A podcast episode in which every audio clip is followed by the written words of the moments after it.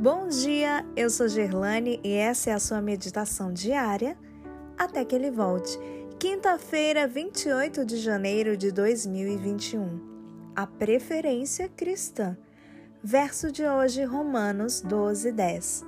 Amai-vos cordialmente uns aos outros com amor fraternal, preferindo-vos em honra uns aos outros.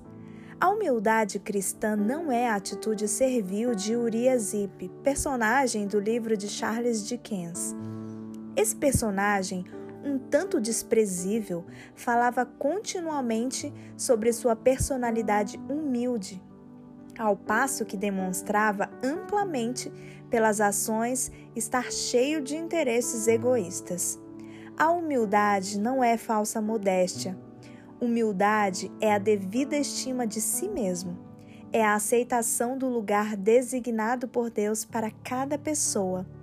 É a singela aceitação da ordem divina para sofrer ou agir sem o pensamento dos direitos ou preeminências pessoais.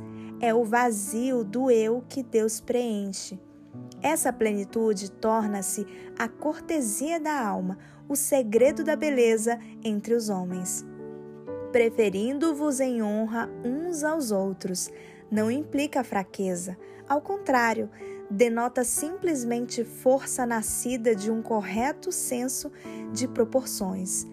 Os cristãos humildes podem estar destemidos na presença dos grandes da terra, porque experimentaram a exaltação de ser pequeninos diante do grande Deus.